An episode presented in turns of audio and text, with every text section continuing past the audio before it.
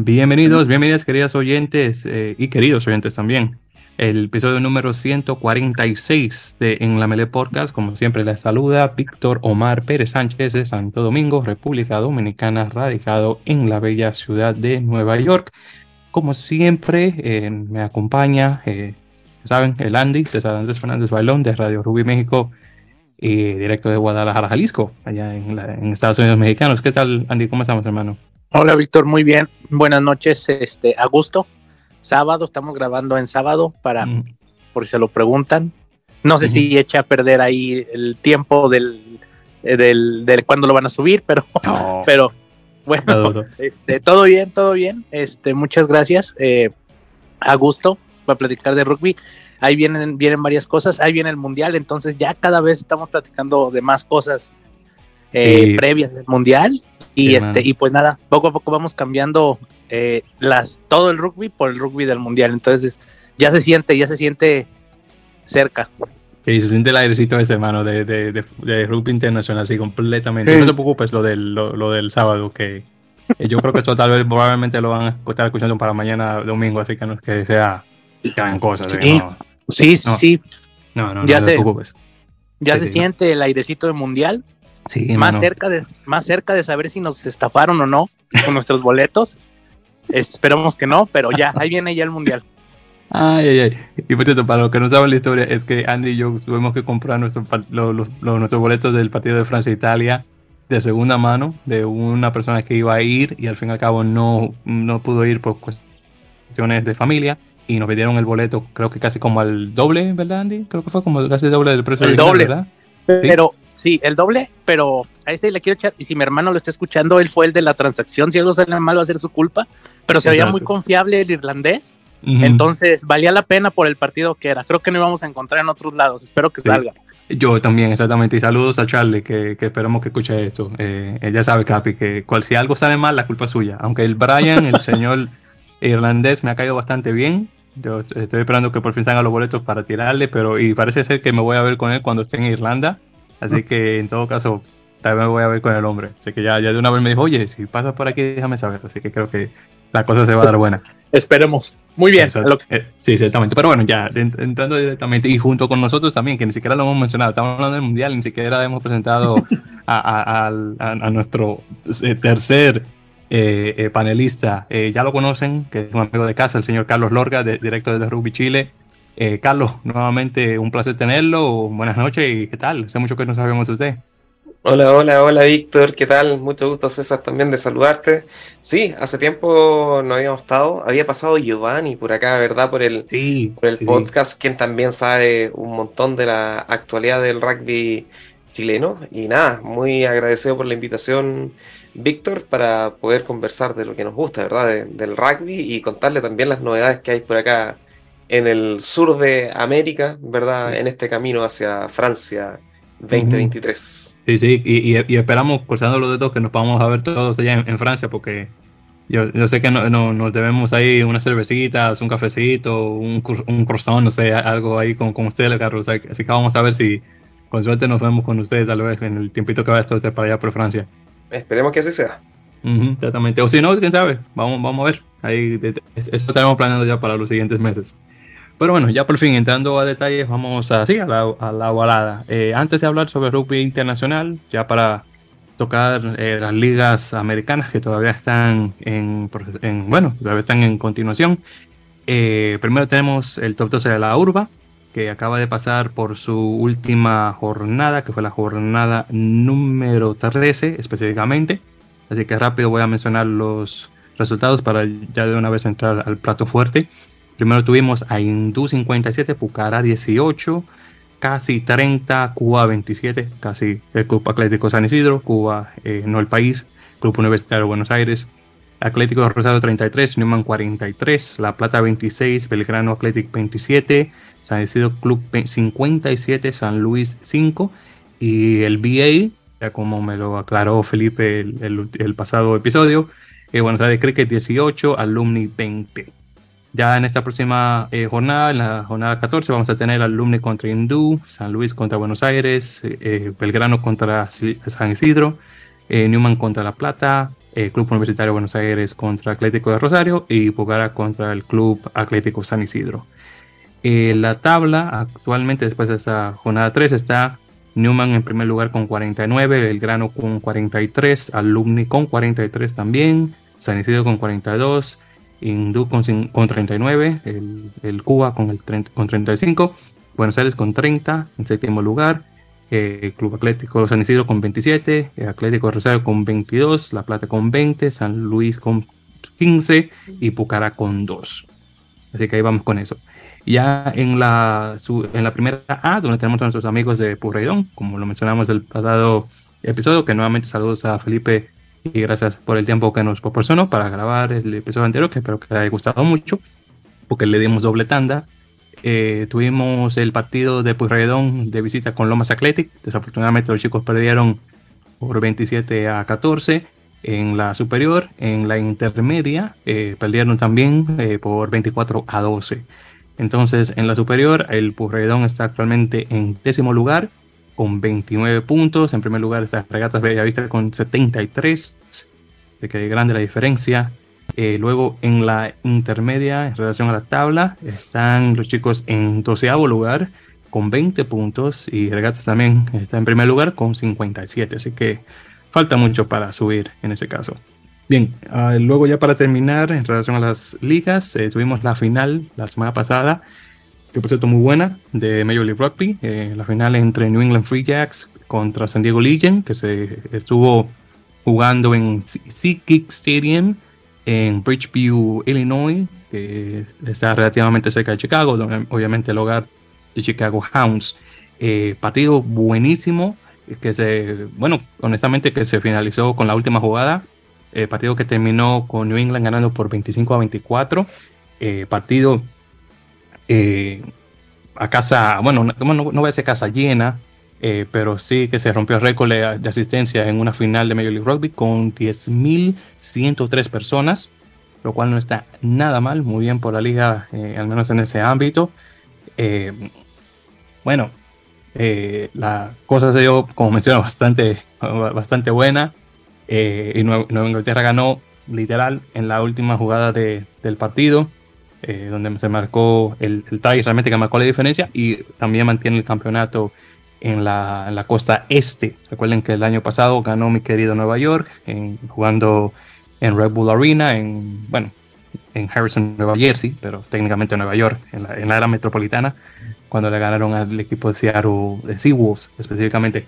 Por cierto, el último lo marcó eh, Leroux Malan, el chico sudafricano que juega en, New England, en el minuto 76, que marcó obviamente eh, la diferencia.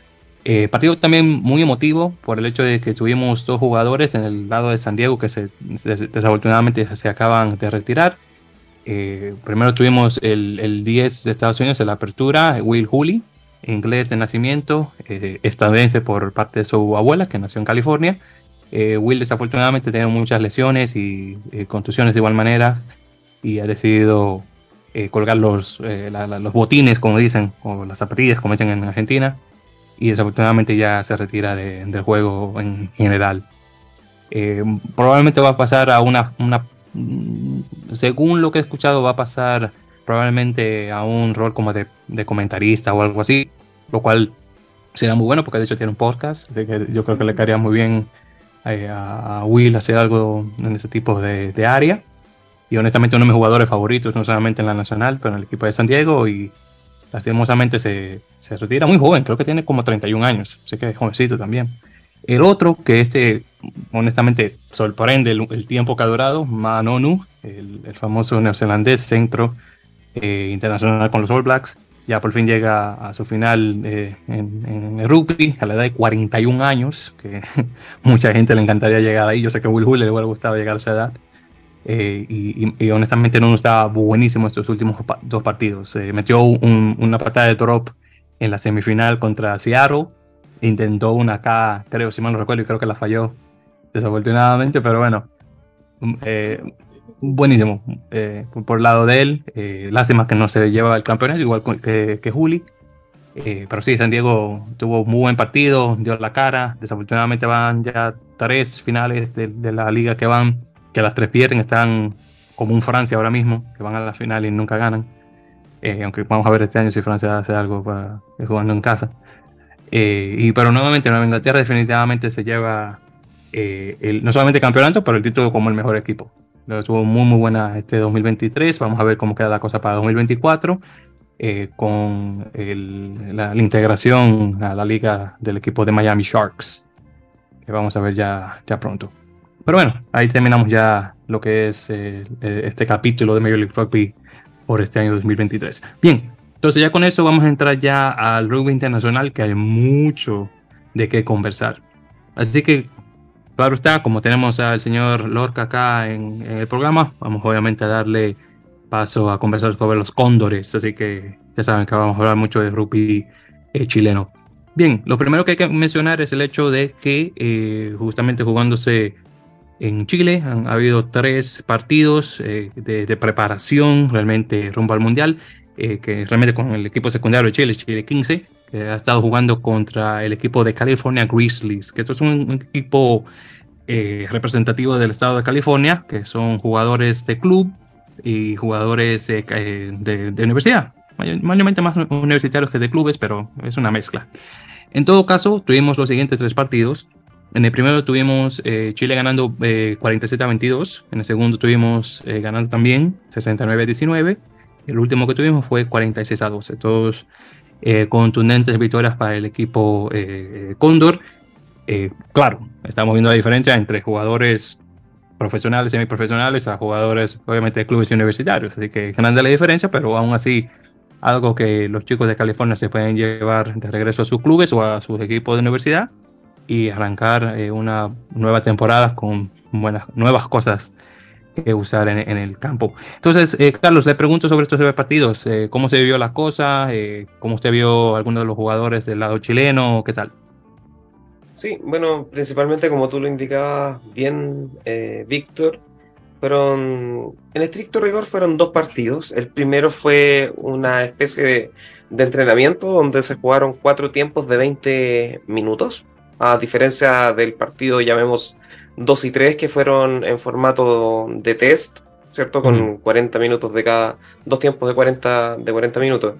Em, principalmente para Chile 15, estos encuentros sirven bastante para poder eh, ir viendo mm, la amplitud del plantel con la cual está trabajando la Federación Deportiva Nacional de rugby, ¿cierto? Y su plantel Cóndores. Eh, recordemos que son alrededor de 80 jugadores que están en los diferentes procesos a nivel de Chile Rugby. Y eh, esta oportunidad de enfrentar a California Grizzlies sirvió totalmente para poder darle juego, darle continuidad, darle cohesión también a estos jugadores bastante jóvenes en la mayoría de los casos, a excepción de algunos eh, casos bien particulares que, por ejemplo, eh, jugador Sarmiento, Velarde, que son jugadores que están en el plantel de Cóndores, pero vienen saliendo de lesiones importantes y que sirvió estos partidos para tener minutos de vuelo estos Cóndores. Mm, sí, que eso también es una cosa que iba de igual manera mencionar de algunos jugadores que sí que vienen directamente de, de lesiones, justamente Sarmiento y Velarde. Eh, creo que, ah, si me recuerdo, creo que había uno más eh, junto con, con, esos otros dos. Y, claro, también están los otros jugadores que están a, la periferia del equipo, que obviamente están buscando, obviamente, tratar de escabullirse, por decirlo así, eh, al, a lo que sería el plantel eh, grande o el plantel A o, superior, realmente, ese era el, término eh, correcto que usar.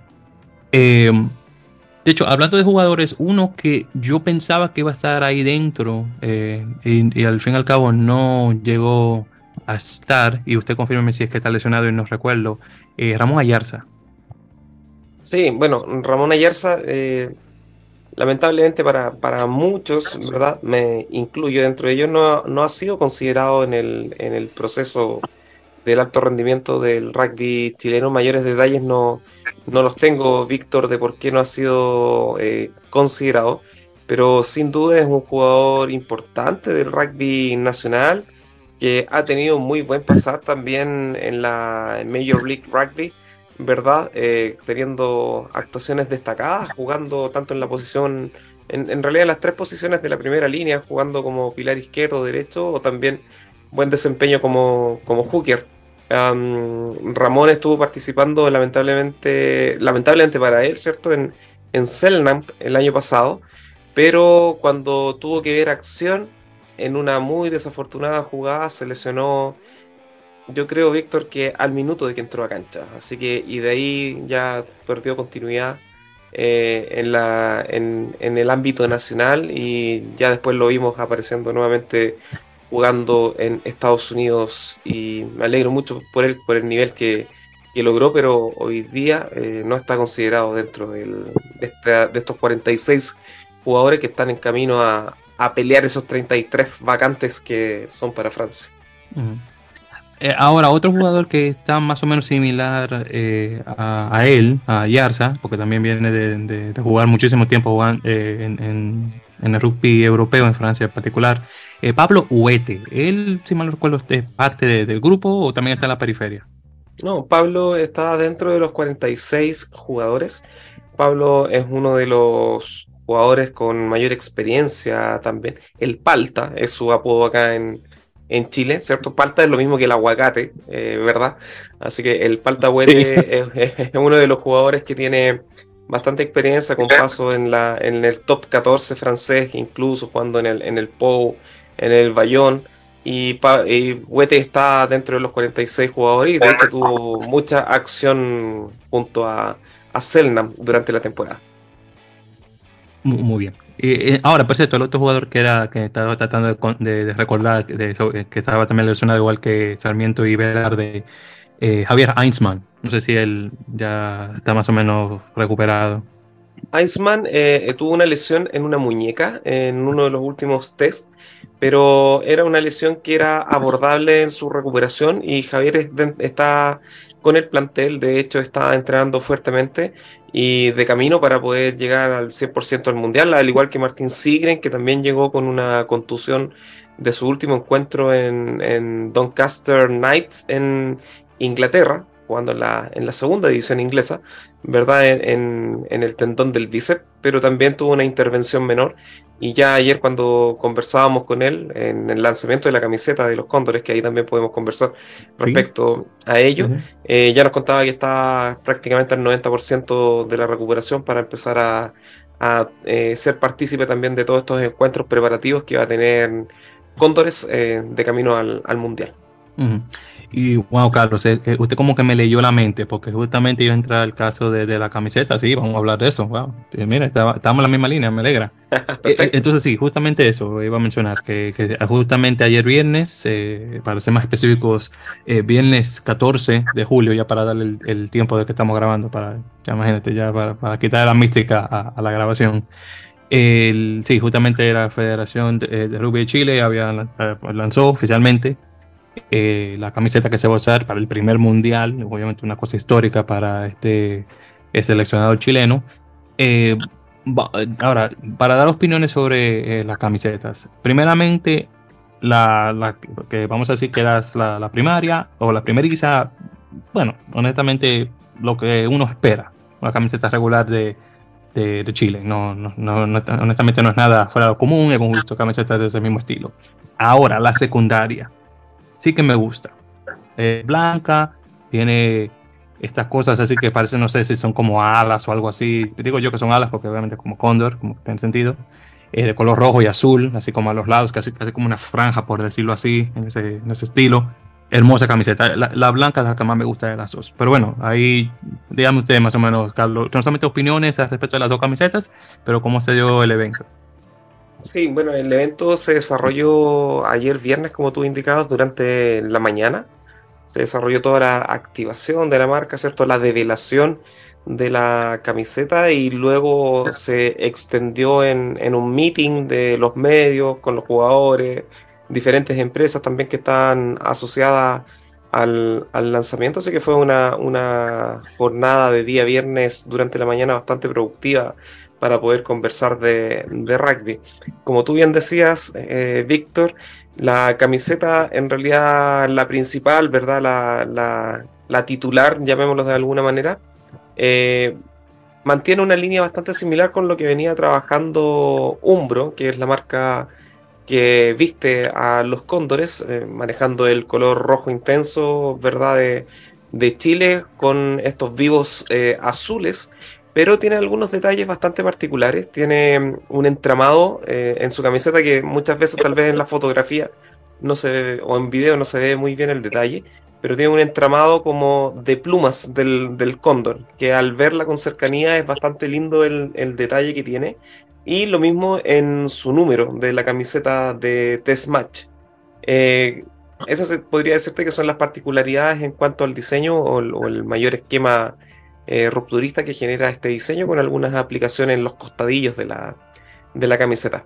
Y la blanca es donde surgen mayores diferencias. Como tú bien lo decías, eh, se intentó representar las alas del cóndor en estos estampados con azul y rojo, eh, que es la línea base de alguna manera, el plumaje o las alas del cóndor, eh, ¿verdad? Dentro de la, de la, camiseta. Por ahí algunos asimilaban a, mm, alguna camiseta que tenía Rusia hace algunos años atrás, que era blanca también con unos detalles rojo, azul y blanco, la de los osos de, ciertos rusos, pero en sí la camiseta blanca de, de Cóndor es la que mayor cambio viene a desarrollar sobre la clásica blanca con vivos azules que estaba teniendo como alternativa Chile. Y una camiseta que no se presentó tal vez a medios, Víctor, pero no, no es malo comentarlo, es la de entrenamiento. La de entrenamiento es un color verde agua con muchas aplicaciones de colores que en lo particular, si tú me preguntas a mí, creo que es una de las más bonitas de, las tres. Oye, sí. Lástima que no la, van a, no la van a presentar así como oficial en, jugando en cancha. Oye, qué lástima. Ahí te voy a enviar el, link por interno, después el vínculo por interno para que la veas. Sí, sí, porfa, porque no, esa, esa es verdad que no la he visto, honestamente no. Pero, pero gracias por el comentario, sí. Eh, ya cuando me lo pase voy a ver para echarle un ojo y a ver qué, mis opiniones al respecto, pero sí, honestamente, de, de, las dos, claro, en, las fotos o y fotos que he visto de la, de, la nuevamente, de la titular, eh, los estampados no se notan, al menos de lo que yo he podido tratar de ver, no veo nada. Yo la veo una camiseta roja de Chile que como un corriente, por decirlo así. Sí, eh, En, la blanca, en, la blanca, se nota obviamente la diferencia hay que tenerla en las manos, la roja, mm. muy cerquita para que tú puedas identificar esos detalles. Sí, sí, sí. y, vamos a ver. Ah, ya por cierto, ya estoy viendo la camiseta. Oye, pero sí. Para seguir haciendo crecer tu colección, ¿no? Eh, claro, caballo, por, por, supuesto que exactamente, solamente vamos a por 53, faltan unas cuantas más. Claro, pues, exactamente. Lo recuerdo, lo recuerdo. Yo, yo es una de las que me quiero comprar allá, a ver si la consigo. Genial. Ah, eh, la roja, me gusta más la roja.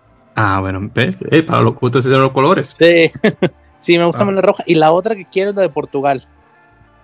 Oye, sí, esa de Portugal es hermosa, honestamente. La, la, no, este, la, la, segunda, que creo que la, que la verde, si mal no recuerdo, así, sí. esa camiseta es hermosa, muy, muy bonita. Ya, yo estaba pensando comprar otra, eh, que era una ya, así como que nada que ver con, con el mundial, pero, pero sí, esa. ahora sí que estoy viendo el estampado. Gracias. Ahora sí que en esta foto sí que se nota. ¿Viste? La, magia, La, magia, la, la, magia de la tecnología, Víctor. Te hablé por eh, interno ahí en los links y ya puedes ver los detalles de la camiseta. Sí, ahora sí. Oye, pero sí, oye, bien bonito. Oye, sí, sí, sí, sí, Ahora sí, ahora sí que se nota. Sí, en esta foto se nota muchísimo más claro en la otra que tenía. Oye, sí. Bien, bien, bien hermosas. Oye, nada más. Digo, nuevamente, yo creo que la, la blanca tal vez porque un poquito más, porque tal vez es diferente de lo que yo he visto antes, tal vez por eso me gusta más. Pero sí, esos, eh, eh, esos detalles de la roja sí que es verdad que se ve muy bien, honestamente, sí, muy, muy bonito. Sí, sí, está bien, bien chévere. Déjame, de hecho, enviarle el, enlace también aquí a, a Andy para que la pueda ver de igual manera. Entonces, Andy, cuando puedas ahí. Y también te, envié el otro de la, de la verde, que le presento la verde de entrenamiento, sí. Esa también está muy interesante. Yo creo que esa hubiera sido buena usarla, porque yo creo que ningún otro equipo del torneo está haciendo una cosa similar a esa. Entonces, obviamente, uno eh, viéndolo en televisión, imposible tú decir, oh no, que ese equipo es tal, o que tú hayas confundido con el otro. Yo creo que ni se confunden ni mucho menos. Eso hubiera sido bueno. De hecho, conversando con la gente de, de Umbro, eh, si te das cuenta del color base de esa camiseta alternativa, que los amigos que escuchan el podcast los invitamos a ver ahí a, coliseum.cl, donde, donde pueden vender y adquirir las camisetas. Víctor ahí pasando el, dato. Sí, sí, gracias. Eh, ese, ese color verde agua, de alguna manera color base, es el que utilizaba Inglaterra en sus calentamientos, en la camiseta de ah. calentamiento. Y como ah. ambas marcas son Umbro, que son las dos selecciones Umbro que estarán representando a, la marca, ahí eh, se está trabajando en convenios entre poder eh, hacer trabajo entre las diferentes camisetas de ambas escuadras. Entendiendo ah, que hay una diferencia importante, ¿cierto? Un, un top 5 probablemente el cuadro inglés y Chile uno de los clasificados que, probablemente está ahí tocando el Tiger 2. sí. Sí, sí, sí, honestamente, Mira, me gusta ese conjunto, claro, justamente porque Umbro se hace eh, la indumentaria de, ambas selecciones. Pero mira, está, muy chévere. Y, y, da la casualidad que se van a enfrentar en, el Mundial también. Ah, y encima de ambas escuadras Umbro. Exactamente, entonces sí, a Umbro le, le, le, cae como anillo al dedo porque va a tener representación. esa, esa foto va a ser de portada para Umbro, seguro. Definitivamente, sí, claro, por supuesto. Entonces sí, eso, eso es buenísimo para poner en el portfolio. Nada mal. Y, y sepan, queridos oyentes, que el, el, enlace a lo que estamos viendo en, en nuevamente coliseumstore.cl lo vamos a poner en, en, la descripción del episodio por si la quieren ver. Entonces, definitivamente se va a poner ahí. Y claro, si quieren conseguir sus camisetas, ya saben que la pueden encontrar directamente ahí. O me he hecho poleras, para ponerle ya el término chileno, para que. para que digo, ese término yo nunca lo usaría, usaría camiseta solamente, pero en poleras me gusta palabra de todo modo. Está bien, también chévere esa. Bien, entonces, ya con eso mencionado y, siguiendo con, lo que vamos, eh, y hablando justamente de, Chile, porque ya el conjunto chileno, ya el superior, eh, ya viene eh, con, bueno, va a comenzar ya su jornada de, calentamiento, por decirlo así. Bueno, en dos semanas la va a comenzar. va a tener su primer partido contra los Teros, justamente, en Montevideo, para el 29 de julio y luego de ahí los otros partidos van a ser en agosto, contra Argentina 15, el, 5 de agosto, contra Namibia el 12 de agosto y luego contra Argentina 15 de nuevo para el 26. Y ya luego obviamente después de ahí vamos a tener el Mundial. Entonces, eh, tocando ese tema en particular, Carlos, eh, ¿cómo usted ve actualmente la evolución, por decirlo así, de este equipo eh, Condor rumbo al Mundial y, y, también justamente rumbo a estos partidos de calentamiento que vienen ya a final de, de julio y principios de agosto. Creo que va a ser muy interesante ver a los cóndores. En sí, a los cóndores no lo hemos visto hace un rato jugar. Era Selnam quien estaba activo, pero mm, cabe destacar que, que, bueno, Pablo Lemoine es un estratega importante a nivel del, del rugby internacional. Hablamos del head coach de Chile. Eh, y sin duda algo debe traer entre manos. Y eso también eh, se ha plasmado o se ha visto en los diferentes medios de cómo se ha estado preparando Chile, los cóndores, eh, sobre todo en un trabajo físico para poder enfrentar todos estos desafíos que vienen. Así que sin duda tenemos muchas ansias de ver cómo se van a plantar estos cóndores en el primer encuentro contra Uruguay, que por ahí dentro de lo que hemos averiguado sabemos que tanto Uruguay como Chile para ese encuentro amistoso no se van a guardar nada en, lo que nos han comentado porque va a ser uno de los test importantes dentro de, equipos con fuerzas similares en, la región, entendiendo la experiencia mayor que tiene Uruguay, ¿verdad? Pero estamos hablando del segundo y el tercero de, de Sudamérica. Em, así que sin duda va a ser, importante. Te lo comentaba de, respecto de, que por qué va a ser una sorpresa también para el, para el público chileno, porque ha sido larga, extensa la, la intertemporada o pretemporada, ¿cierto?, del Mundial para el cuadro nacional. Incluso, Víctor, teniendo fuertes entrenamientos con infantes de Marina en Chile, donde han destacado y han aprobado con alto performance todos los desafíos que han puesto la Fuerza Militar de Chile. Uh, mira, no, no, estaba al tanto. Sí, señor. Muy bien, muy bien. Bueno, entonces estamos hablando que los Condors están jugando con equipos, contra equipos militares. No, no, no, entrenando junto a, entrenando físico, entrenamiento físico. Ah, bueno, bueno, y, ya, ya, ya, y, estrategia de equipo y trabajo en, conjunto, trabajo mental también para sobreponerse a exigencias. Oye, mira, bueno, no está nada mal, porque bueno, ya de por sí eh, no, no puedo decir que en todo el mundo, pero al menos acá en Estados Unidos, por ejemplo, el rugby y, lo, que se tiene que ver con cosas militares van realmente de la mano. Eh, ya toda rama eh, militar, ya sea por ejemplo ejército, marina, fuerza aérea, que cada uno de esos equipos acá en Estados Unidos, esas entidades en Estados Unidos tienen un, un, equipo de rugby, porque han visto que el rugby se asemeja realmente a, a, la guerra, en el sentido de que uno tiene que trabajar en equipo para ganar y cosas así. Entonces me alegra ver en otros lugares también de igual manera se está viendo ese tipo de cosas donde, bueno, donde entrenamientos militares y obviamente la mentalidad militar de igual manera se puede usar en el deporte, porque rugby realmente es una, realmente como una, una guerra, realmente, hasta cierto punto. sí. sí, de hecho acá en, en Chile podría ser de, las tres escuelas matrices principales, que es Fuerza Aérea, eh, Ejército, ¿verdad? Y la Marina o Naval. Eh, hoy, hoy en día en competencias de rugby nacional está presente la Escuela Militar de Chile en una de las divisiones de rugby y también la, Escuela Naval, también participa en competencias. Eh, la FACH, que es la Fuerza Aérea de Chile, hace años atrás tuvo participación, pero ahora ya no, no está activo y, los carabineros de Chile y la policía chilena también han tenido participación en competencias locales. Muy bien. No, pero me alegra saber eso. Yo sé que este equipo eh, de, Chile que, que, va rumbo al mundial, obviamente el, el, más preparado que pueda estar, diría yo, honestamente. Vamos a ver, obviamente, cómo se va a dar su rendimiento eh, dentro del campo de juego, pero sí, yo creo que los chicos van a estar muy bien preparados para lo que viene y más, obviamente, con ese eh, tipo de entrenamiento que están haciendo con, con los militares que bueno, yo sé que eso le va a caer bastante bien. Y solamente para recordar eh, que la jornada de los Cóndores en la Copa Mundial va a comenzar el 10 de septiembre. Eh, primero van a jugar contra Japón, luego el 16 van a jugar contra Samoa, el 23 ahí van a jugar eh, lo que vamos a llamar la Copa Umbro contra Inglaterra. Ah, mira, así la, la bautizamos, ok. La, sellamos acá, esa va a la Copa Umbro. esa, es la, Copa Umbro. Ya cuando llegue ese día, ya usted sabe, Copa Umbro. Y ya el final va a ser el 30 de septiembre, que es el partido, diría yo, más importante.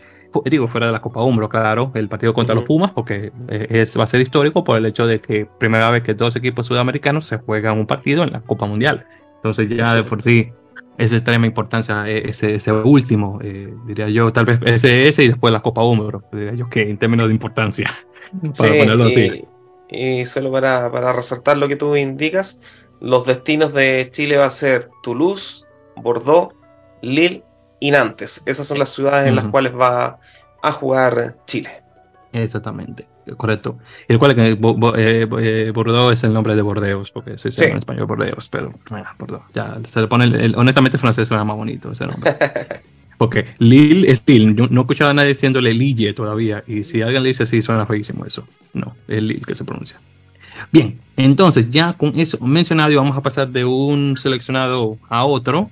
Eh, vamos a tocar ahora el tema de lo que está ocurriendo ahora aquí en las Américas, en América del Norte específicamente, eh, estamos teniendo eh, el torneo eh, RAN sub-19 y, femenino de 15, en este caso, y se, menciona más que nada porque también tenemos, bueno, obviamente somos un pocas de, de rugby americano, bueno, iberoamericano, pero también se menciona porque está en la participación por primera vez de un seleccionado de 15 femenino mexicano, así que Andy, te vamos a dar su tiempo ahora para hablar, poco, poco lo has hecho. A hablar respecto de su hermano. Así que hablando de las chicas, primero eh, eh, estuvieron eh, su primer partido, en, el, porque son de tres días el torneo, en el número día, bueno, el primer día, que fue contra Jamaica. las chicas perdieron por 12 a 10, así que por dos puntos desafortunadamente se la llevaron. después de ahí, en el segundo día, tuvieron uno, creo que fue un, si no recuerdo, uno mejorcito, que ahí le ganaron a, a las Islas Caimán por 20 a 0, así que todavía México va bien con las Islas Caimán. Y ya para el día número 3, que si mal recuerdo ya se, va a ser para... Ya yo creo que... No, sí, yo creo que ellos jugaron, sí. El, el tercer día fueron contra USA Rugby South, las Panteras, y ahí perdieron 12 a 7. Entonces ya para el próximo día... Ah, bueno, también tuvieron el partido contra Trinidad Tobago, donde ganaron 19 a 0. Se me, se me olvidaba ese 19 a 0 que también ganaron. Así que van a tener el último partido que va a ser para mañana domingo, que van a jugar justamente contra Isaac Hanman por el bronce, y luego eh, USA South juega contra Trinidad Tobago para obviamente llevarse la, medalla de oro, por decirlo así. Bien, entonces, eh, hablando de este partido, de, bueno, perdón, de este equipo eh, anti-femenino mexicano de rugby 15, nuevamente histórico por ser el primero, y las chicas creo que lo van llevando bastante bien, jugando con sus contrapartes caribeñas y norteamericanas en el sentido de las chicas de Estados Unidos. Sí, eh, sí, a ver, este, sí, la primera selección mexicana femenil de 15, este, eh, tardó, pero bueno, ya estamos ahí. Eh, no conozco a todas las chicas, pero conozco a varias porque las tuvimos aquí en el proceso de la selección aquí Jalisco que acabamos de, jugar. Eh, seis estuvieron aquí con nosotros, seis están en la selección. Eh, a ver, he visto la mayoría de los juegos, nada más un par no los he visto completos, no, uno me faltó completo, pero los demás los he visto. Eh, a ver, este, viendo los, los partidos, bueno, es un torneo con muchas, muchas bondades de parte de todas las selecciones. Y, bueno, es el primero, eh, también se debe mucho a eso. Eh, este es un torneo donde, donde los, los equipos que se equivoquen menos son los que, los, que, los que van a terminar ganando. Y así ha pasado hasta ahorita. Eh, si bien son, son partidos todavía muy desordenados, son partidos incluso hasta con muchas jugadoras que no se saben las reglas correctamente, porque vi por ahí algunas jugadas de, no recuerdo si fue de Trinidad y Tobago o de las Islas Caimán, eh, abrir eh, una, un una salida de ingol, de drop, de una patada directa, de, aire, cosas que, se van a ir dando, que espero yo con el año con año. Eh, y dentro de todo ese desorden, por decirlo así, dentro de todo eso de todo eso que ha estado como, como con asterisco por ser el primero. Eh, creo que las chicas mexicanas lo han hecho bien dentro de lo que han podido entrenar y hacer. Eh, bueno, para los que no son de aquí de México, esta, este, esta selección solo entrenó tres días junta.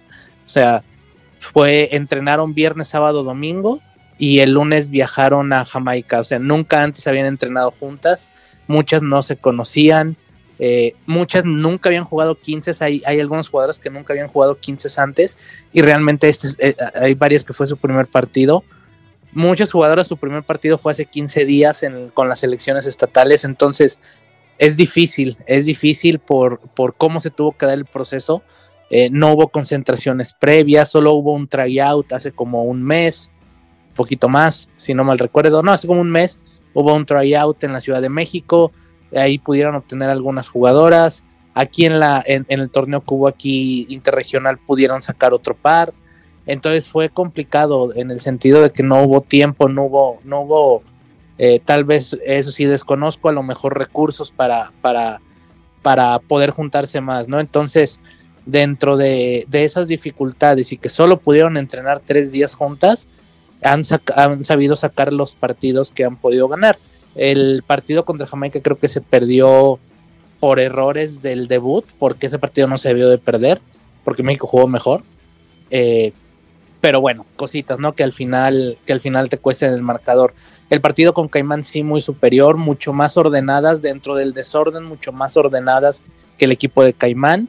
Eh, hay un par de jugadoras de la selección que le dan un plus muy grande, que son Alessandra, que es la apertura, que también es de aquí, y Karina, eh, que las dos vienen regresando de centroamericanos. Ellas regresaron de centroamericanos el lunes y el sábado estaban jugando el interregional, entonces están en muy buen ritmo, las dos son buenas jugadoras. Alessandra usa bien el pie. Algo de lo que vi es que ninguno de los equipos sabe usar el pie y creo que lo único que lo sabe usar es Alessandra y le saca provecho este, eh, cuando tiene que jugar con el pie. Entonces, ese par de jugadoras sí le dan un plus, se ve que, están un poquito arriba en intensidad y porque vienen en competencia y porque luego siguen los panamericanos, o sea, ellas no, no paran, entonces se nota. Eh, y también eh, está esta otra chica, Zoe Tuyu, que también está en la misma situación y se nota. Entonces ellas tres son un plus muy grande para, para esa selección.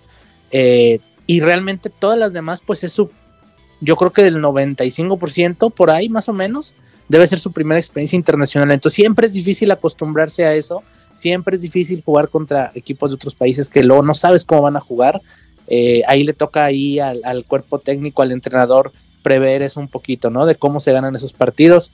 Eh, y nosotros lo comentábamos por acá, esos partidos ante esas elecciones caribeñas se ganan con velocidad, porque si les quieres ganar eh, chocando y todo eso es complicado, porque es gente más grande, pero no es gente tan atlética ni es gente tan rápida. Entonces son scrums muy pesados, muy poco, que se mueven muy poco, no, no, no cierran muchas veces los internos, eh, que les cuesta estar corriendo todo el tiempo del partido. Entonces, México sí tiene ahí jugadoras más rápidas y creo que la cosa es por fuera, o era por fuera.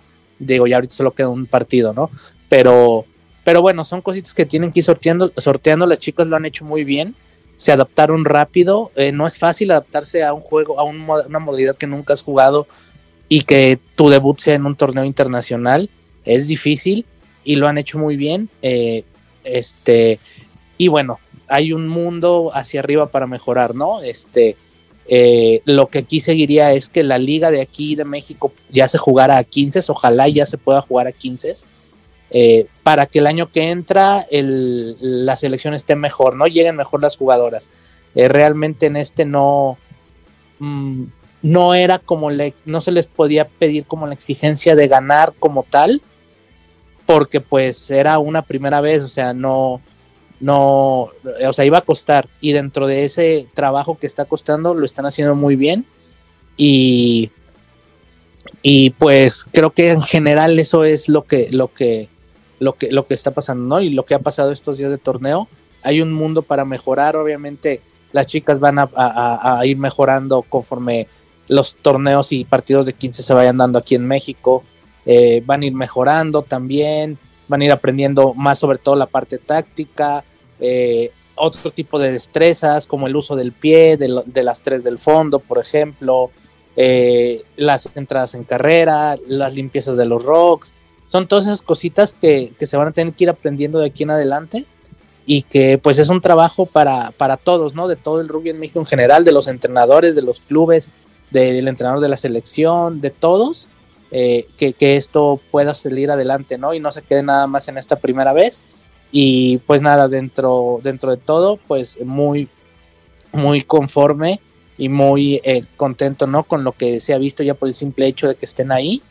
Eh, y nada, si alguna de las chicas nos está escuchando, muchas felicidades, lo, lo, están haciendo muy bien. Ojalá se pueda cerrar mañana con el bronce. Eh, este, porque la verdad eh, no es fácil y se han sabido adaptar y sobreponer a todo, todo lo que, todos los problemas que se ha tenido y pues están ahí, lo están haciendo bien, llevan dos ganados, dos perdidos y pues si mañana se puede cerrar con el bronce y cerrar con, eh, cerrar en positivo, pues qué mejor.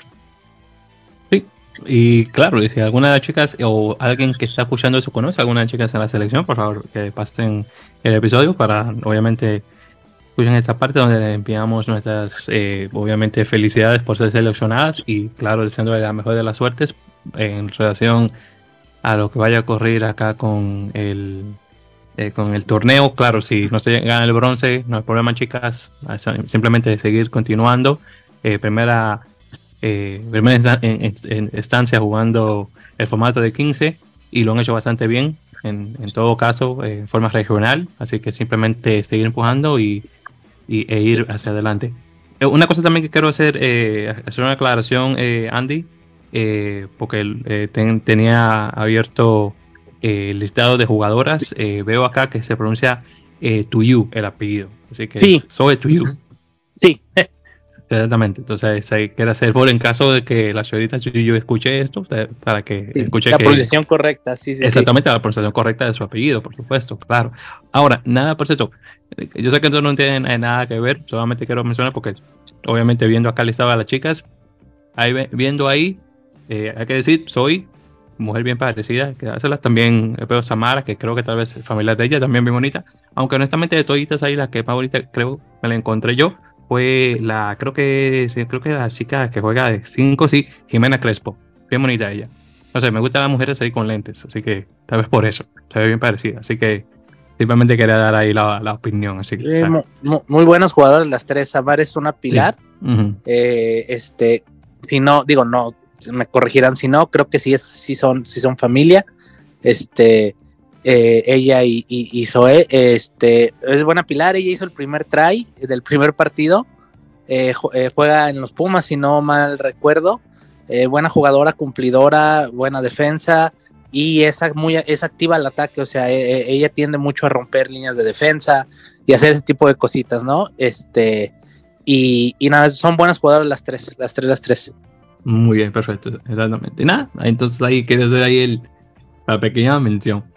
Muy bien, entonces ya con eso mencionado y ya hablando claro también del, resto del torneo, específicamente del sub-19, eh, que en este caso eh, tuvimos los chicos de, no solamente de Isaac Caimán, también tuvimos de de Tobago, de Bermudas, eh, Guyana, Jamaica y la academia de USA, de USA South, que, que serían las Panteritas, por decirlo así. Entonces ahí tuvimos en el torneo de nuevamente masculino sub-19, tuvimos eh, eh, y Tobago ganando 11 a 0 a, Islas Caimán. Luego tuvimos Bermuda ganándole a Guyana 48 a 0. Eh, y la academia eh, ganándole a Islas Caimán por 19 a 0, la academia de USA Panthers.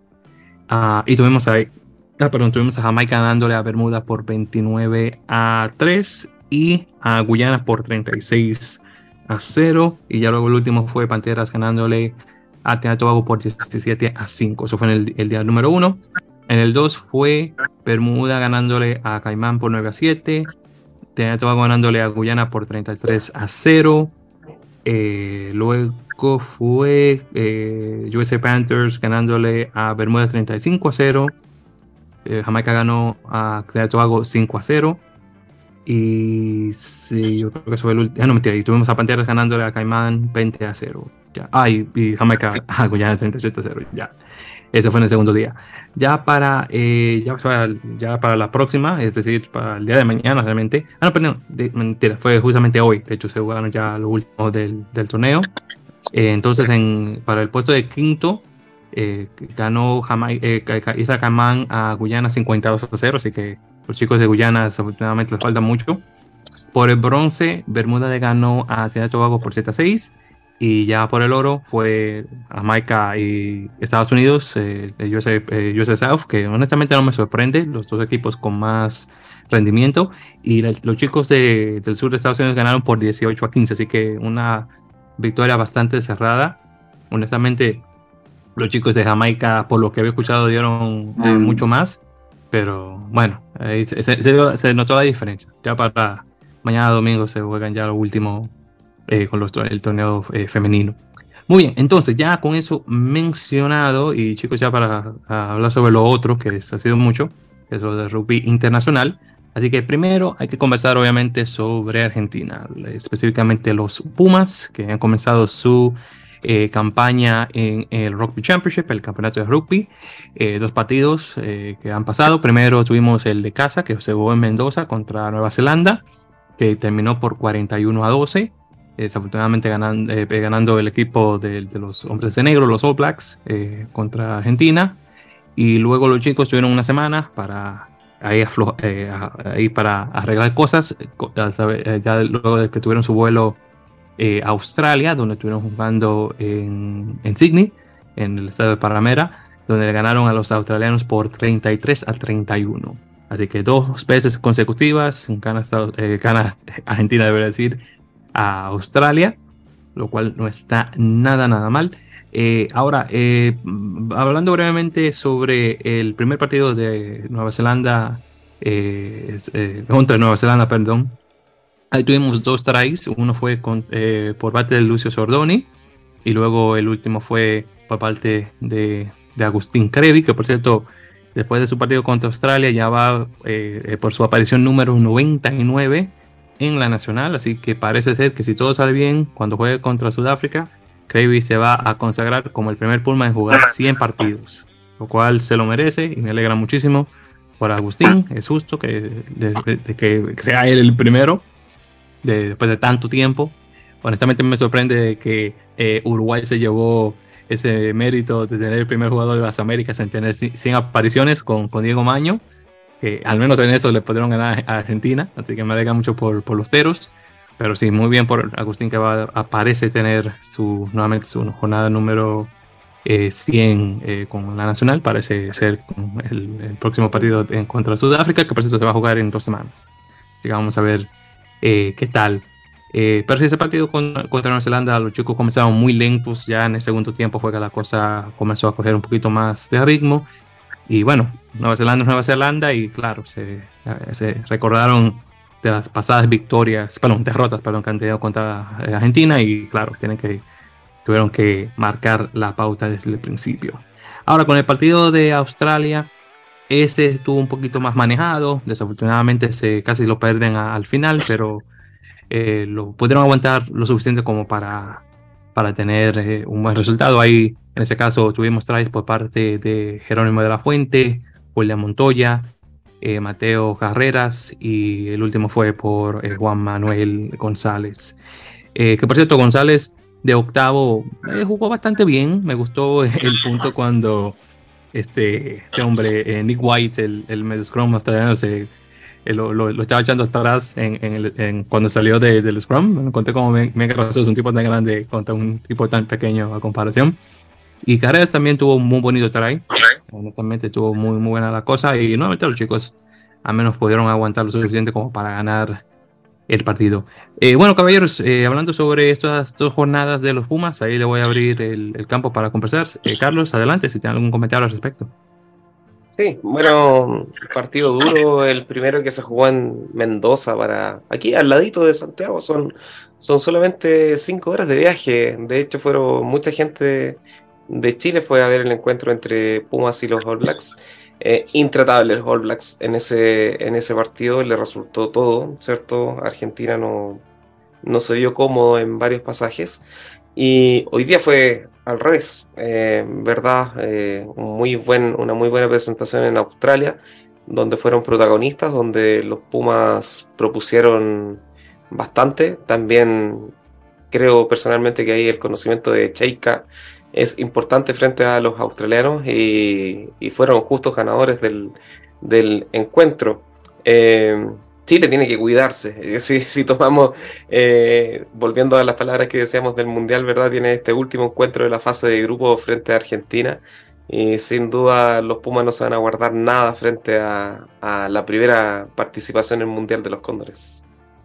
Sí, sí, definitivamente hay que cuidarse de, de los Cóndores, realmente. Eh, cuando los Pumas vayan a estar jugando contra ellos, que yo espero que vayan a dar un, un, un plantel A y no un B contra Chile, pero Sin duda. sabe, ahí veremos. Ya todo depende de cómo se quede la cosa eh, en, al final de la tabla, ya que a su último partido del, del, torneo, en al menos la fase de grupos, así que vamos a ver cómo queda, cómo queda la cosa. Eh, entonces dime tú, Andy, ¿cómo viste todos estos partidos de los Pumas? Eh, pues sí, un poquito concuerdo en lo mismo que, Carlos. Eh, un, el primero de los All Blacks, eh, los All Blacks de verdad, bueno, los, los veo mucho mejor que, que antes. bueno, que antes, comentando y dando a entender el año pasado, por ejemplo. jugaron muy bien, así como empezaron el partido con Sudáfrica igual igual de bien. A los Pumas les costó mucho trabajo. Eh, desde el primer momento eh, se vieron superados en, este, tanto en juego como en, pues, híjole, en lo táctico también, yo diría. Una defensa que se rompía muy fácil en el primer partido. Eh, una defensa muy endeble, muchos huecos encontraron los All Blacks y hasta cierto punto parecía hasta sencillo. Eh, bueno, mm, supieron eh, por ahí cerrar un poquito, tal vez en segundo tiempo algo, pero, pero una defensa muy endeble, eso fue yo creo que lo que más, entre comillas, me preocupó a mí que lo vi eh, de ese partido. no, digo, a mí no me termina de convencer carreras como apertura. Este, no sé, digo, obviamente Cheika sabe más que yo, ¿no? Pero, pero no sé. No, desde que empezó yo no, no he sido fan de que Carreras juegue la apertura. Digo, en, en sus bueno, si él empezó a brillar en Gloucester y todo eso, pues fue jugando de wing, ¿no? Pero bueno. Y ya para el segundo partido con, con, los Wallabies, sí, mucha mejoría. Eh, la victoria fue muy importante, yo creo que más en la cabeza que otra cosa. En lo mental, creo que le viene bien. Si no se habían visto bien entre los All Blacks, pero creo que mejoraron mucho ante los Wallabies. Los Wallabies que también no, no están como en su mejor versión. O sea, creo que les está costando un poquito. Y, y pues un partido que se ganó ahí al final, ¿no? En la última, la última jugada de Juan Martín González, me dio una vivada de Juan Martín González, que yo creo que dentro de todo está siendo de los mejores jugadores en este proceso. Eh, me gustó, sí mejoró bastante, pero me sigue dejando con muchas dudas la defensa eh, que se vio contra los All Blacks y la, lo de carreras en el 10. A mí no termina de gustarme creo que podrían tener otras opciones. Si bien está Nicolás Sánchez, que está en el banco, pero eh, no sé. Creo que tienen otras opciones más naturales en la apertura como para poder probar ahí, pero, pero bueno, ya estando tan cerca del Mundial, no creo que vaya a cambiar mucho. Y, bueno, Carrera va a terminar jugando de apertura en, el Mundial sin, sin dudas. Eh, y creo que eso es, es un poquito lo, lo, pues las sensaciones que me deja. Vamos a ver cómo termina con todo esto del Rugby Champions y los partidos de preparación, el juego con España y ver, ver cómo termina de pulir. Creo que Checa tiene ya muy pocas dudas, tal vez alguno que se pueda colar ahí del Seven, ya está Isgro ahí, a ver si le pudiera dar para ganarse una titularidad, lo veo difícil. Eh, tal vez le dé para estar en la lista de los 33, no sé, no estoy tan seguro, pero pero a ver si se podría colar él, pero creo que dentro de todo no tiene tantas dudas ya en, en cómo va a, formar, ¿no? Para, para, los partidos ya del Mundial.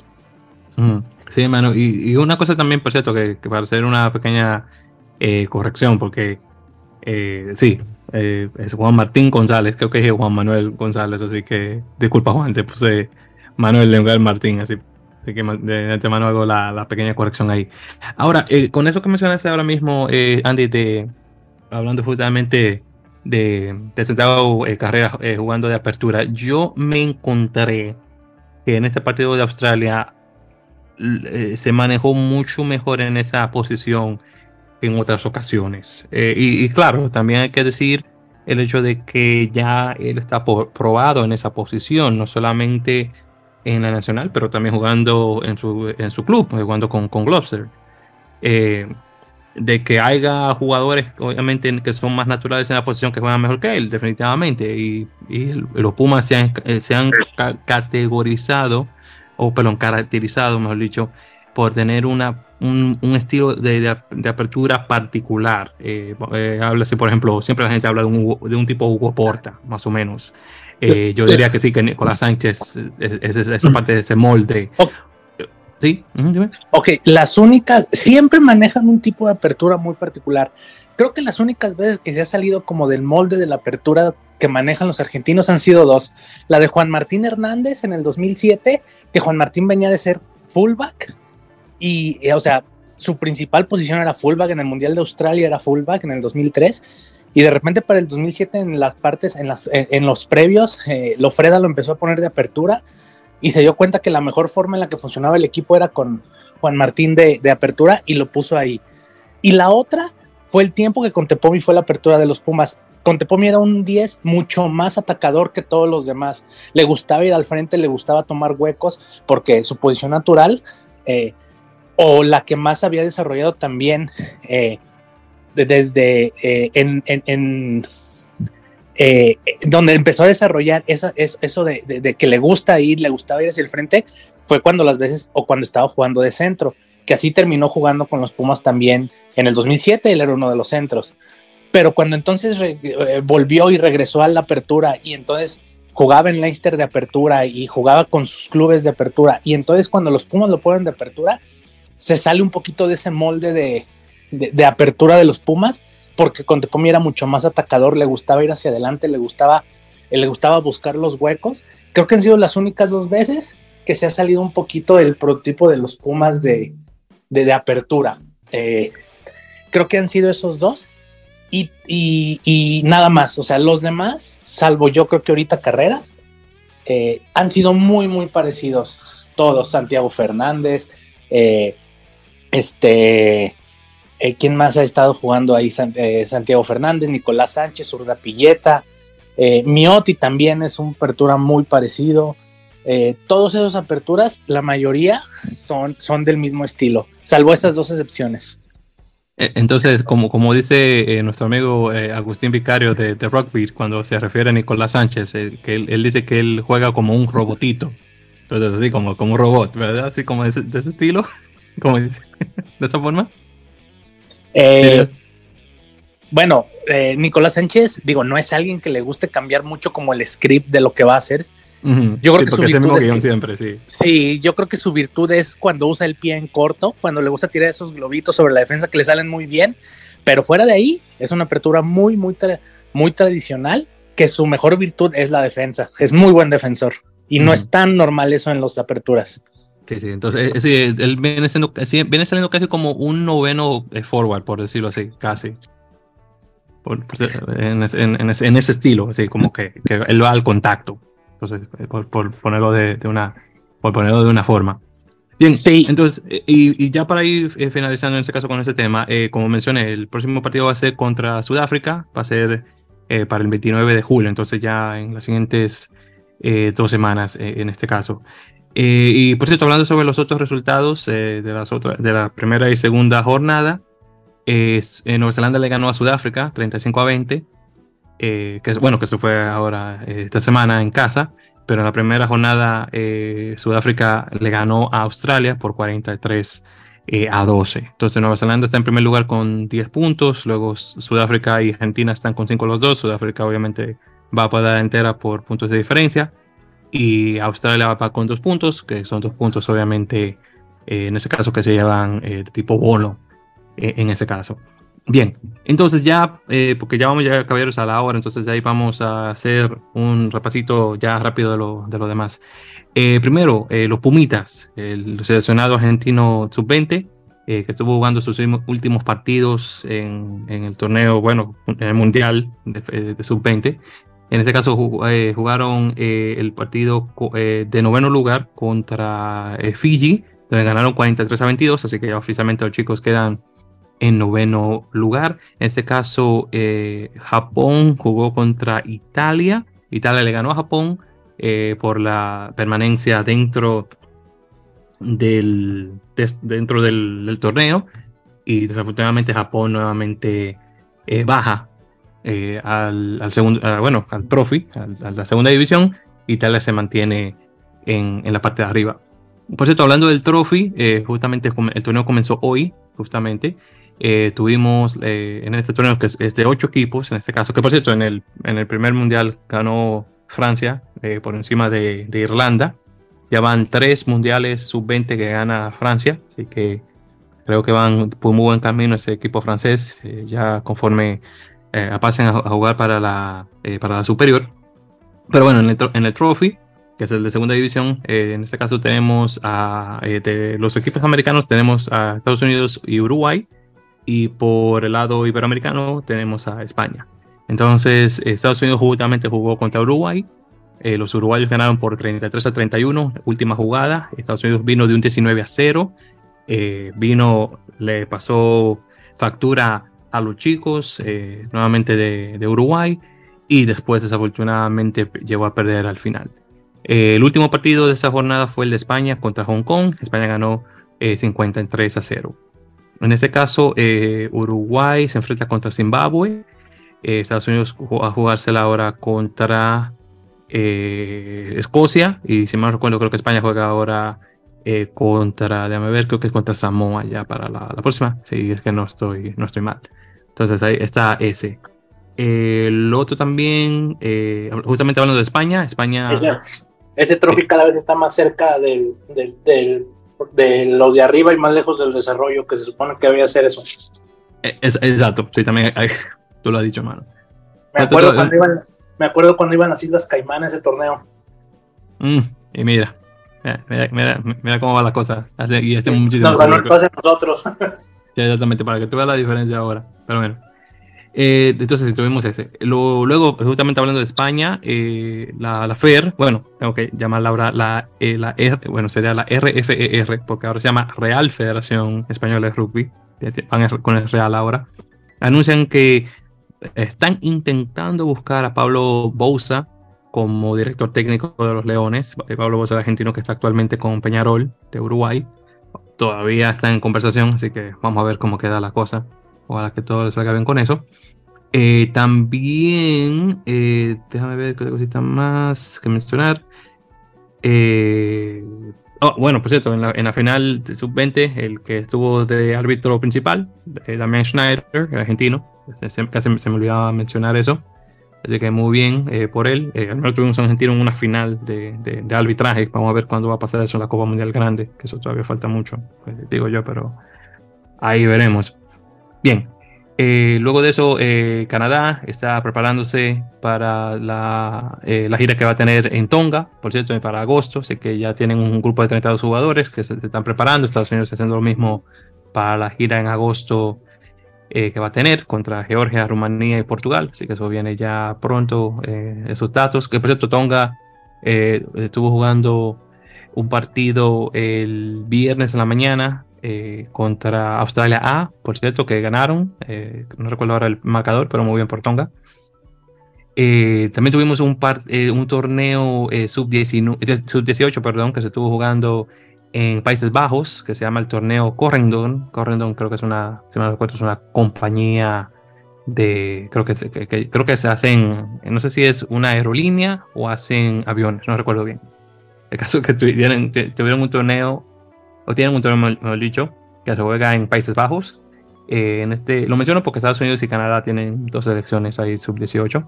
Eh, Estados Unidos en la primera jornada le ganó a Bélgica por 43 a 26. Luego jugaron contra Canadá y quedaron un empate 32 a 32.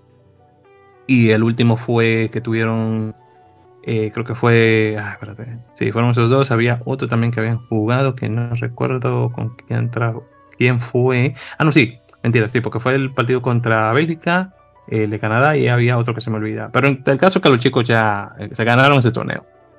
Desafortunadamente Canadá perdió contra Países Bajos 27 a 20. Y no y creo que quedó como en tercer lugar, desafortunadamente. Pero bueno, en todo caso. Pero un buen torneo por lo, por lo que estuve, estuve viendo. Eh, también tuvimos eh, un, poco de rugby femenino internacional acá en las Américas. tuvimos el, el Pacific Four, entre Estados Unidos, Canadá, eh, Nueva Zelanda y Australia.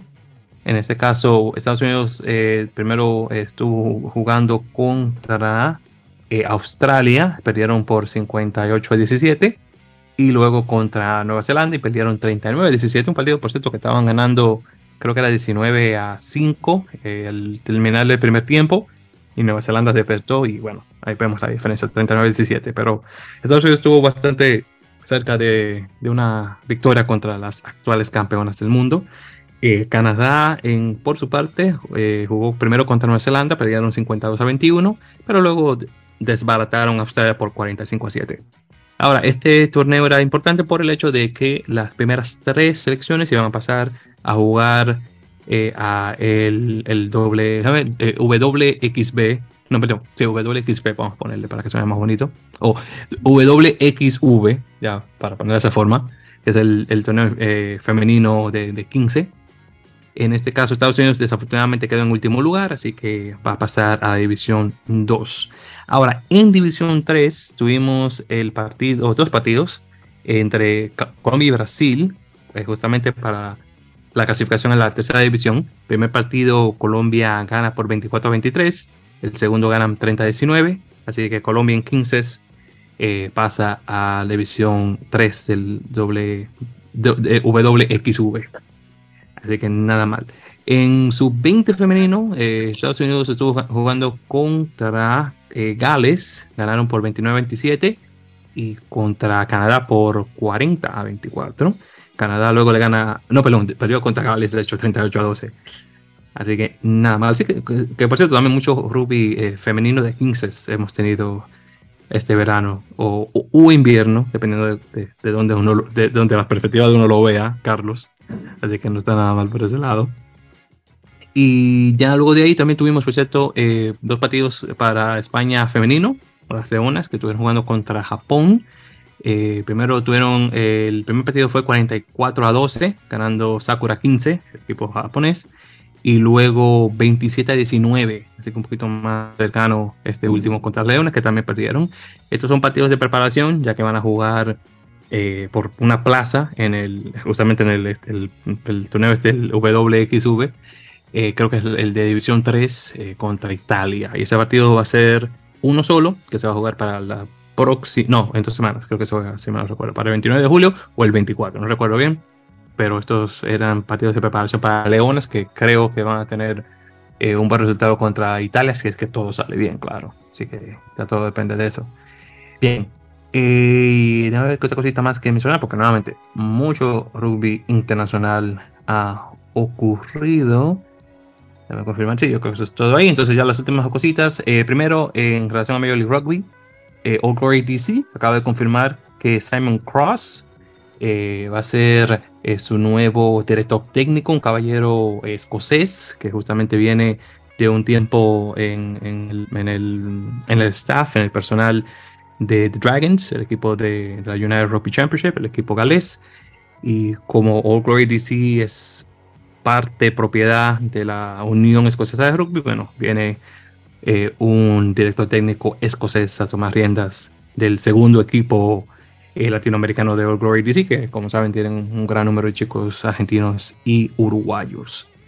Eh, también la otra cosa que ocurrió esta semana en relación a justamente a Ah, eh, ah, disculpa, Major League Rugby, te voy a decir, eh, fue el Collegiate Rugby Championship, que es el, el partido este eh, de preparación, por decirlo así, al, draft universitario de Major League Rugby. los mejores 50 jugadores universitarios tratan de dar su mejor cara para ver si lo llegan a escoger en uno de estos equipos de Major League Rugby y cruzar los dedos que puedan también jugar de igual manera. En todo caso, tuvimos el partido entre lo que se conoce como canyons y peaks. Canyons sería cañones, cañones en relación a, a montañas y peaks serían picos. Esto, esto es relacionado a la geografía del estado de Utah, porque ahí se juega el, el partido. En todo caso, el equipo de Canyons le ganó al equipo de Peaks por 32 a 31. Eh, justamente en el equipo de Peaks, eh, César, tuvimos eh, uno de, de, los tuyos, Enrique Carmona, el chico que juega, que juega para la Universidad de Davenport, que está en el equipo de 7 de hecho, Enrique ah, eh, anotó un tremendo try, creo que el último del equipo de Pix. Eh, equipo que por cierto vino detrás y vino remorcando el partido y llegó a dejarlo ahí por una. Eh, Canyon eh, ganó en la última jugada, pero muy buen partido, honestamente. Y Enrique sí que se lució muy bien. Espero que lo puedan escoger por fin en uno de los equipos de, esto de, la Major League. De otro jugador que podría mencionar fuera de él, que también se dio bueno, era, creo, que se llama Lorenzo Villani, que juega para la Universidad de St. Bonaventure. Creo que el chico juega, creo que de medio Scrum. Eh, sí, me recuerdo Scrum que juega o de Win, no recuerdo bien. El caso es que juega muy bien. Pero esos son los dos jugadores que definitivamente podía hacer eh, mención, que, se dieron bastante buenos. Bien, entonces sí, chicos, esas son las noticias ya eh, de la semana. Ahora, lo último también que quiero mencionar, y, y, le voy a pasar la voz a usted, Carlos, porque ya Andy y yo lo comenzamos la semana pasada es eh, sobre esta, eh, y, bueno, eh, este concepto que tiene ahora World Rugby de lanzar esta liga mundial que va a comenzar para 2026, que para los que no recuerdan, esta es una liga que va a dividir el rugby internacional en el sentido que se va a dividir por, bueno, literal por divisiones. En este caso vamos a tener división 1, división 2, en este caso y van a ser específicamente los mejores dos equipos de la tabla, es decir, los seis del Seis Naciones, con los cuatro del Rugby Championship, más dos equipos más de evitados, que probablemente sean Japón y Fiji.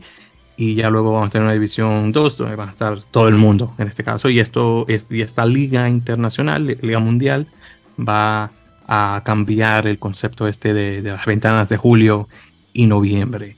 En todo caso, eh, Andy y yo habíamos mencionado nuestras eh, opiniones al respecto.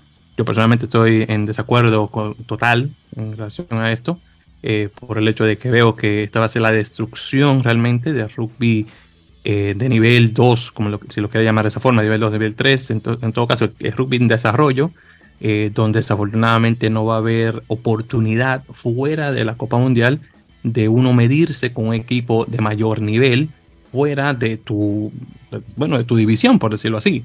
Eh, en este caso, así que podríamos ver equipos como, por ejemplo, justamente como Chile o Georgia, que han tenido la, la dicha de que han medio con equipos de muy buen nivel para subir, obviamente, eh, a varios pentaños a donde están actualmente.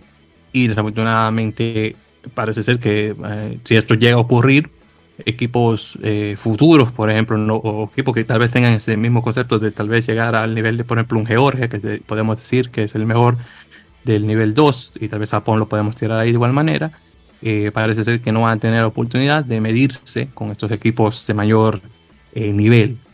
nuevamente, yo soy en desacuerdo de esto, pero dígame usted, Carlos, ¿cómo ve la cosa con este, esta idea de la Liga Mundial? Creo, Víctor, que tiene situaciones buenas y situaciones malas. Eh, como tú bien lo indicas, eh, tal vez esta separación en, estas dos categorías puede significar una división, ¿verdad? Eh, que no permitiría eventualmente a equipos de Tier 2 poder intentar de jugar con equipos de Tier 1. Pero siendo objetivos y siendo realistas también, las diferencias son bastantes. Eh, me cuesta imaginar, por ejemplo, un, equipo de Taller 2, España, mismo Chile, jugando partidos amistosos con All Blacks, teniendo, por ejemplo, la experiencia de que con All Blacks Maori eh, Chile sufrió una derrota importante. Ah, creo que al generar esta división entre estos dos grupos, permite más el crecimiento de los Tier 2 que eh, lo que pueda estar en Tier 1. ¿Por qué? Porque tendrían más competencia en el sentido de que eventualmente pueden estar jugando con equipos más cercanos entre sí en el ranking mundial. Y uno de los puntos importantes probablemente es que permitirían que eh, exista tal vez más movimiento en el ranking mundial de, a nivel de, los, de los test match que se están desarrollando hoy en día. Probablemente uno de los puntos importantes es que pocos juegan las selecciones del Tier 2. Eh, tal vez con este reordenamiento de estas ligas mundial que se quiere desarrollar, permitiría que exista mayor juego a nivel de, de seleccionados. Eh, te insisto, creo que hay puntos buenos, creo que hay puntos malos depende del prisma desde donde uno lo mire, depende también de la situación de cada país en el, cual participe en esta, en esta liga. Eh, pero creo que en este sentido probablemente World Rugby ha estudiado bastante las situaciones y se está tomando esta decisión también por un tema comercial, ¿cierto? Y que pueda seguir difundiéndose el rugby a nivel mundial y hacerlo más eh, show eh, que también de alguna manera sirve para poder seguir desarrollándolo. Es, mi opinión, estimado Víctor. Y muchísimas gracias, eh, eh, claro, al, respecto. Y pues esto una cosa que no mencioné es el hecho de que no va a haber ascenso y descenso entre la primera y segunda división sino hasta 2030. Es decir, que comienza 2026 y cuatro años después es que se van a molestar en agregar ese ascenso y descenso. Así que en esos cuatro años estamos hablando de que bien vas a estar jugando con los equipos de tu división que tú te imaginas que tal vez tienen más nivel que tú, pero cuando llegues a esa división 1, esos cuatro años de, separación van a marcar una gran diferencia, diría yo al menos, claro está. De que, por ejemplo, si vamos a decir Chile gana, digamos, la división 2, eh, llega a 2030 y pasa a la, división 1, o perdón, 2031 llega, vamos a decir, y llega a división 1, desafortunadamente no va a tener una experiencia de jugar en esos cuatro años o cinco, en este caso, eh, para, por ejemplo, medirse contra, digamos, una Argentina o directamente con una Nueva Zelanda, por ejemplo. Y, y, claro, yo también de igual manera quiero ver, o quiero decir, mejor dicho, de que World Rugby tiene, eh, ha planeado esto y cosas así, pero yo creo que le estamos dando mucho, honestamente le estamos dando mucho mérito, yo creo, a ellos. Porque al fin y al cabo sí, es, es, son por razones comerciales. Porque recuerde que esta División 1 la va a controlar la gente de, seis naciones y la gente de, de Sansar, del Rugby Championship. Personas que están obviamente hablando por su propio beneficio y tal vez no por el beneficio del deporte. Entonces también hay que verlo de esa forma.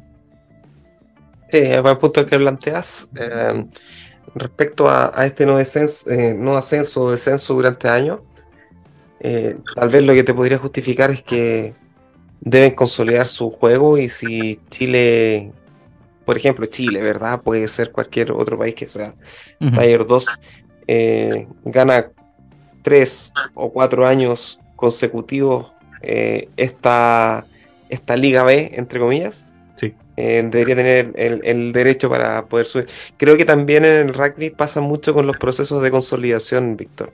Es, por ejemplo, es lo que pudiésemos ver años atrás cuando decíamos Italia, ¿qué hace en el Seis Naciones? Eh, cierto, eran derrotas que eran abultadas siempre, pero cada vez fue achicando, achicando esa brecha, acortándola y incluso teniendo resultados interesantes ya en los últimos, en los últimos años creo que es parte, parte del proceso natural también de, del deporte, parte del proceso natural del rugby. A mi juicio creo que consolidar el, el, plan de juego o la estructura deportiva, la evolución de los jugadores en el rugby puede ser mucho más lento que en otros deportes, tal vez, Víctor. Mm, y otra cosa también, tío, no lo digo yo, este último punto no lo menciono yo, lo he escuchado de otras personas. Otros dicen que este tipo de, eh, e-, este tipo de proceso, eh, de, tener esta liga en este caso, eh, le quita el, de, de cierta forma le quita el valor a la Copa Mundial, porque vamos a tener unas mini copas, por decirlo así, en, en, estos en tres años, y después la Copa Mundial viene, y vamos a tener más o menos lo mismo en ese caso. Con eso concuerdo.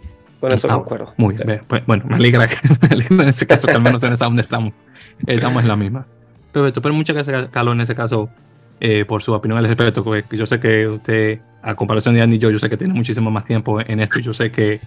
Y yo confío en su juicio de igual manera. Entonces, yo definitivamente. muchas gracias. No, no, no, de nada. Yo, yo sí, definitivamente confío en su juicio respecto de este tipo de, de cosas. Pero bueno, yo espero de que sí, que esto eh, si se llega a dar, se dé bien y que no llegue a afectar eh, el rugby en, desarrollo, porque yo estoy pensando, sí, en, selecciones, selecciones nuevamente como Chile, eh, Uruguay, Georgia en particular, de que está en, desacuerdo completo con esto de la liga. claro está, porque ellos están tratando de, nuevamente tocar esa puerta de, de, seis naciones para que lo puedan agregar y nada ocurre por el hecho de que lo que está buscando la gente de seis naciones es dinero y yo sé y ellos saben que el mercado georgiano no es el mismo que el mercado italiano. Eh, entonces, al fin y al cabo, yo sé que ellos no van a tener ese, ese, esa misma ganancia, ellos saben que no la van a tener. Entonces, es, más que nada por eso. Yo creo que es más fácil poner un Japón en seis naciones antes de poner a Georgia. Entonces, yo sé que esa es la razón de por qué. Mm, yo creo que aquí los grandes, los grandes perdedores probablemente son aquellas selecciones que están tal vez desde el lugar 25 hacia abajo ¿verdad? Ya vemos por ahí algunos que pudiesen ser interesantes, tal vez Rusia, Brasil, ¿verdad? Eh, Corea, Hong Kong, Alemania, Hong Kong, mismo, Kenia. el, mismo Kenia, pero, pero lo que no sé, Víctor, y ahí, ahí, a ver, coméntame tú si, si tienes esa mayor información. ¿Esta Liga A y la Liga B correspondería a los primeros 10 y luego a los, a los siguientes 10? Bueno, eh, muy buena pregunta. Entonces, según lo que se dice, porque no está oficial, eh, aunque porque son, como dice la canción, son rumores, son rumores. Claro. Eh, lo que se dice es que son los primeros, nuevamente, lo que técnicamente son los primeros 12. digo, aunque claro, sabemos que Italia no está en los, primeros 12. Georgia está por encima de, Italia en, lo que en el ranking. pero son los nuevamente los seis los equipos de las seis naciones, los cuatro nuevamente de Rugby Championship, y luego serían dos eh, eh, eh, uniones o federaciones invitadas, que en este caso probablemente sean Japón y Fiji, al menos eso es lo que se cuenta. Entonces ahí tenemos el, tenemos el 12 y ya luego la división B. No, nos imaginamos que va a ser el resto de, las otras naciones, aunque mm, me imagino que van a ser otras 12, serían 12 ah, arriba y 12 ah, abajo y se dividirían en, grupos de 6, diría, yo. Es, eso me haría sentido, pero mira, independiente de aquello, la Liga B no sería mala en el sentido de que tendría equipos igual que son protagonistas o que pudiesen ser protagonistas, un Italia, un Tonga, Portugal, Uruguay, mismo Estados Unidos. Eh, insisto, no lo, no lo veo tengo que estudiarlo mucho más, tengo que, evaluarlo mucho más, pero a, primeras eh, no me parece tan malo esto. Te insisto, creo que, la, competencia es clave. Lo, más importante para todas las selecciones es jugar. Sí, sí, bueno, ahí, veremos. Vamos a ver. Esto todavía, este, este tema da mucho, obviamente, de qué hablar, porque obviamente no tenemos la información completa, porque yo sé que la gente de, de, World Rugby junto con la gente del, de, de Sansar y, y Rugby, eh, perdón, este, Six Nations, eh, Six Nations Rugby Limited, creo que se llama la compañía que estuvo en Seis Naciones. Yo sé que otra vez lo están conversando y me imagino que están ahí, ajustando eh, flecos y cosas así, eh, o cabos, me dicho. Eh, pero ahí, ahí veremos. definitivamente algo que deberíamos definitivamente tocar ya a futuro. Pero bueno, ya para no alargar más el tema, caballeros, este ha sido el episodio número 146 de la Mele Podcast, así que muchísimas gracias obviamente eh, a todos ustedes los, oyentes por su sintonía. Eh, esperamos que les haya gustado esa última tanda que hicimos eh, de dos episodios uno tras de otro. Los dos dieron bastante largos, obviamente vimos la diferencia en, en, audiencia entre el primero y el segundo, pero bueno, espero que hayan disfrutado los dos. Este solamente va a ser uno y nada más, así que no apuren, por eso porque te dura un poquito más de tiempo para salir. Eh, ya saben eh, que nos pueden seguir por las redes sociales, como siempre estamos en arroba en la melee, eh, por Twitter e Instagram y por Facebook simplemente busquen el Amele Podcast para encontrarnos. Ya saben que también, por favor, sigan a nuestro compañero Carlos Lorca a través de arroba rugby chile. para obviamente estar sintonizados con todo lo que tiene que ver con el rugby chileno, de punta a punta en la isla, del país. A mí se me olvida el lema, Carlos, disculpe, pero por eso pongo de punta a punta porque se me olvida cómo es. Eh, para, que lo, diga usted, dígalo usted. Dice, dice el, largo y el ancho de nuestro característico país. El dicho es todo el rugby de Arica a Punta Arenas, de Cordillera a Rapanui, vívelo en rugbychile.cl. Eso mismo, ve, suena más bonito cuando lo dice usted, exactamente eso. Ya saben, rugbychile.cl para seguirlo ahí directamente. Ya saben que pueden encontrar también a nuestro a mi compañero el Andy en arroba rugby, eh, perdón, radio guion rugby, México Radio Rugby México, porque siempre se me olvida cómo decirlo. Simplemente pongan Radio Rugby México, lo van a encontrar por ahí por Instagram para ver obviamente lo que, eh, lo que está ocurriendo en el rugby eh, mexicano en este caso. ya saben que pueden suscribirse a nuestro podcast por Apple Podcasts, Google Podcasts, eBooks, Spotify, Castro, Outcast, es Podtail. El caso es que si ponen en la Mele Podcast, en, ya sea por Google, Yahoo, Bing, eh, lo que sea, lo van a encontrar y pueden suscribirse directamente a nuestro programa. Andy, hermano, unas últimas palabras, dale. Muchas gracias a todos por escucharnos, por, por pasar la voz eh, y pues nada, por seguirnos aquí escuchando cada semana. Muchas gracias a Carlos que estuvo con nosotros. Y nada, por aquí nos escuchamos ya las próximas veces, ya más, este, ahora sí con las previas ya del Mundial, ya estamos a nada, estamos a, dos meses del Mundial prácticamente. exactamente, y Carlos, nuevamente sí, caballero, muchísimas gracias a usted eh, por, acompañarnos como siempre. Y, nada, ya, eh, cruzando los dedos y ya nos estaremos viendo ya en Francia. Por supuesto, muchas gracias a ti, Víctor, a ti, César también. Y tengo un lindo recuerdo hoy día en estar conectando en, en este podcast, porque mañana, Víctor, se cumple un año de la clasificación de Chile en Denver. Y siempre feliz de que nos hayas dado una muy buena mano enviándonos información desde el borde de la cancha en aquel día histórico del rugby chileno. Así que todo nuestro aprecio a tu persona por, por la ayuda que nos generaste en ese momento y esas son las cosas lindas de, nuestro deporte. Sí, sí, no, al contrario, muchísimas eh, gracias por, por el halago, se le agradece y fue un placer total poder asistir con la eh, con la cobertura de, tremendo eh, eh, evento histórico sí, de, rugby chileno, que, lo, estuve ahí de primera mano viéndolo, que honestamente, mm, lo, me, honestamente me cayó eso como anillo al dedo, el, hecho de que estuve presente, una cosa que honestamente ni sabía que lo iba a estar, pero tuve la dicha de, estarlo y bueno, ya usted puede ver, pasé de eso ahora a, a estar pues, con si todo sale bien eh, en, el Mundial. Y de igual manera, si todo sale tan bien, eh, estaremos ahí como, como medio de prensa eh, cubriendo los partidos. no sé si, buenísimo por ambos lados, pero nuevamente ha sido un, placer poder asistir. Y sí, a mí se me olvidaba que ha pasado un año desde que estuve allá en Colorado. Estuvo buenísimo, por cierto, ese viaje. Wow, mira, honestamente ni, ni, me acordaba que era, era ahora. Pero mire, sí, sí, muy, bueno. Justamente tenía a, mi, a, mi, hermana menor justamente visitando eh, allá en Colorado con, con, con, el novio, visitando ahí las montañas y eso, que a ellos les gusta mucho hacer eso de que de, estar escalando montañas y cositas así. Entonces, mira, qué, qué coincidencia. Wow, wow, qué bueno. Bien, pero ya con eso, ya, pero eso está en el pasado, vamos a hablar con el, hablamos del presente. Muchas gracias nuevamente, queridos oyentes. Hasta la próxima. Como siempre, mucho rugby. Y nada, estaremos ya para la próxima edición de En la Melepod.